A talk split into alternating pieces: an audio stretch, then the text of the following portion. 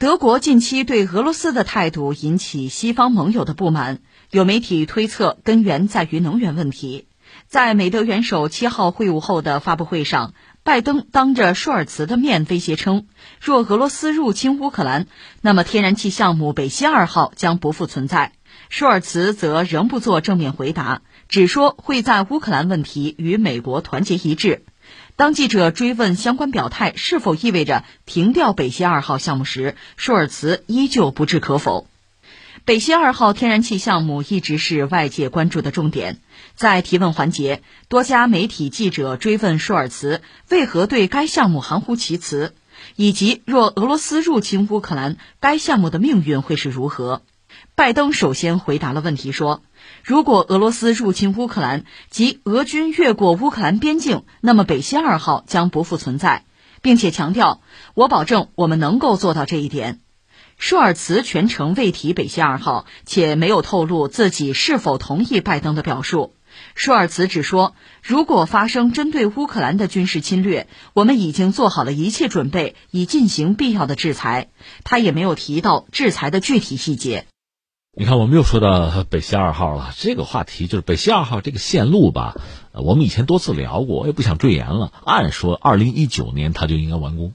但是各种原因吧，主要是美国的这个制裁啊、阻挠吧，所以拖拖到最后，到了去年下半年，怎么也做好了。做好了之后呢，按说一旦通气儿，那五百五十一厘米，从俄罗斯走这个波罗的海，然后到德国，从德国再给分发到欧洲其他国家，这个线路就通了嘛。但是到现在就没有启用，表面上是德国方面啊一系列的手续没有办全啊，反正今年上半年是够呛了。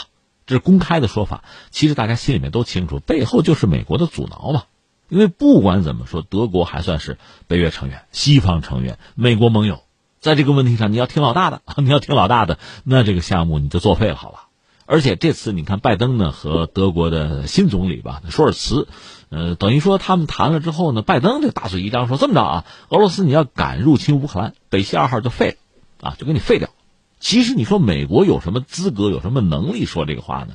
直接来讲，他根本没有。那你还派飞机去轰炸它？不可能的，因为这个线路本身呢是从海里面过，这边俄罗斯，那边是德国，所以真正要废掉北溪二号，要么是俄罗斯不输气儿，要么是德国不接着气儿。但是美国就敢把话放在这儿啊，把它废掉。说到底呢，这是替德国人做主，是把德国人豁出去了，或者说把欧盟豁出去了。所以你看这个就非常好玩，拜登的大嘴一张废掉哈。那么舒尔茨呢？这德国这位总理呢，基本上是一个顾左右而言他的一个态度。北溪二号我不提，我也不好直接反驳拜登，我也不说我和俄罗斯站在一起，我只是说在乌克兰问题上，我们和美国还是要团结一致啊，团结一致。但是北溪二号我可没说废不废。这就是昨天我们讲，不管怎么说，德国毕竟是一个独立国家啊。就算你美国驻着军的，人家主权独立，你美国也得承认啊。他又不是美国一个州，你完全听美国人的安排，那美国人不管你死活，对吧？这这确实很尴尬。嗯，关于北溪二号，我觉得还有这么几点需要我们在厘清一下。一个，我想说什么呢？从就整个人类啊发展的，从这个趋势上看，大家一般认为所谓化石燃料。这个最终是要被抛弃的，是要被扔到历史的垃圾堆的。而在化石燃料之中呢，最常见的煤啊、石油，这就不用说了。天然气是其中比较干净的，或者说是一种过渡能源。就在人类最终使用新能源啊、绿色能源之前，在彻底抛弃化石燃料之前，天然气是最理想的一种过渡燃料。就是说，这个东西你还真不能不用。不但不能不用，现在大家对天然气的需求量是在增加。欧洲是这样，中国是这样，全世界很多国家就有绿色承诺吧，大概都是这么考虑问题。那至于未来呢，真的是什么可再生的能源、绿色环保的能源，大家都期待。现在大国呢都在加强研发，但是真正说完全使用绿色能源，恐怕那是一个漫长的过程。即使将来我们讲什么净零啊，什么中和呀。就是到那个时代，就是所谓化石燃料可以不作为燃料用，它本身依然是工业，就是化工的很重要的原材料，这个我们要承认。所以现在出现的局面是什么呢？第一个，很多传统的产油国、产气国，就包括俄罗斯这样的国家，它是有一种焦虑的，它必须未雨绸缪，将来卖这个东西是逐渐就卖不动了，所以我必须要有新的招数。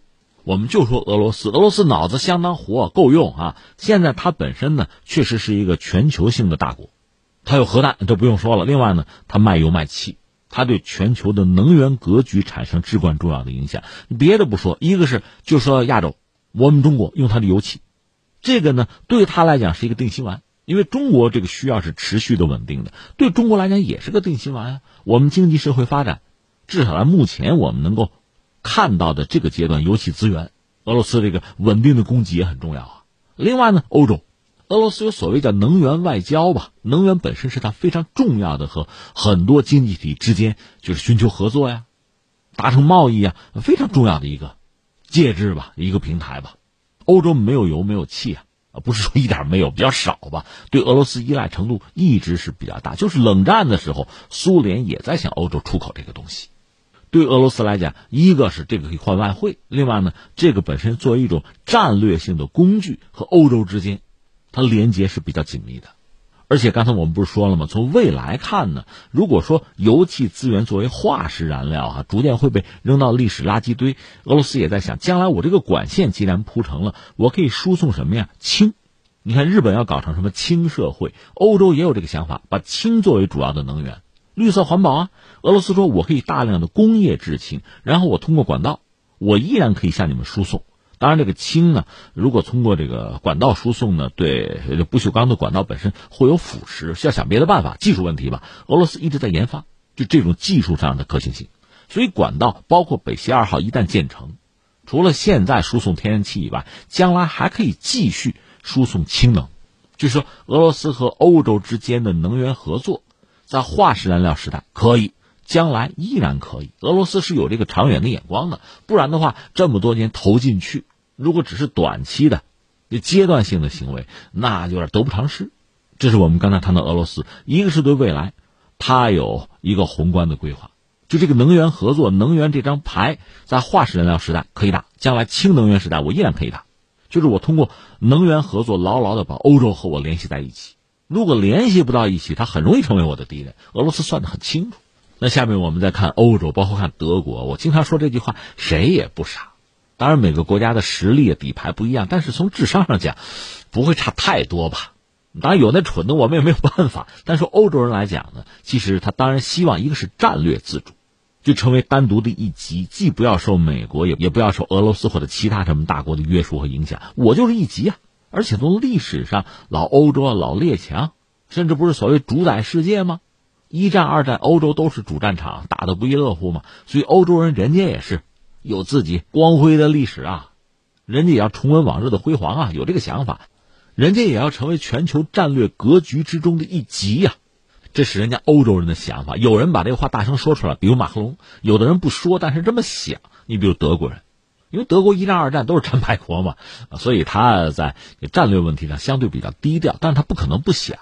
你战略自主了，成为战略一级了，不再仰人鼻息了，自己决定自己的命运，那多重要，谁不知道，对吧？所以欧洲人、德国人也这样想，这是战略上要自主。另外，能源上呢，也不愿意把鸡蛋放到一个篮子里。其实大家知道，如果对俄罗斯有太多的能源上的依赖，对欧洲不是一件好事情。所以最好是啊。你像中国也是能源战略呢，我们就多几个渠道，多几个平台，多一些合作伙伴，这是最理想的。但从目前来看呢，欧洲最主要的合作对象只是俄罗斯，只能是俄罗斯，只有俄罗斯，它能提供足够的量、足够的规模，而且价钱比较合理。其他国家，你比如挪威可以吗？可以啊。现在挪威天然气对欧洲的供给是在增加，但是那是个小国，它是有天花板的。你让它开足了马力挣这个钱。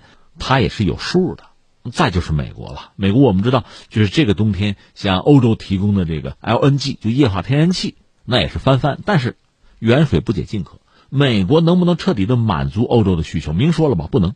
另外，美国给的天然气价格还贵，这是欧洲目前面对的一个非常直接的困境。你真和俄罗斯闹翻，不要说打仗啊，就天然气这个地方，这个缺口没人补得上。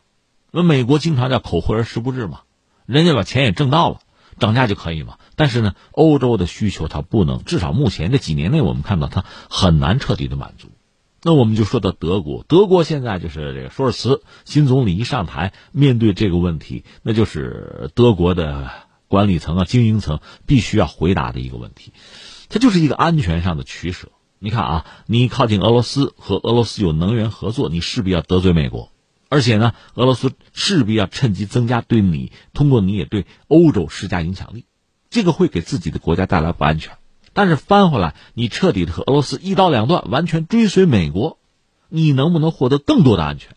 这个安全既有在地缘政治上的考量，也有在这个经济啊，在能源上的考量，你自己算吧，然后你做出一个取舍。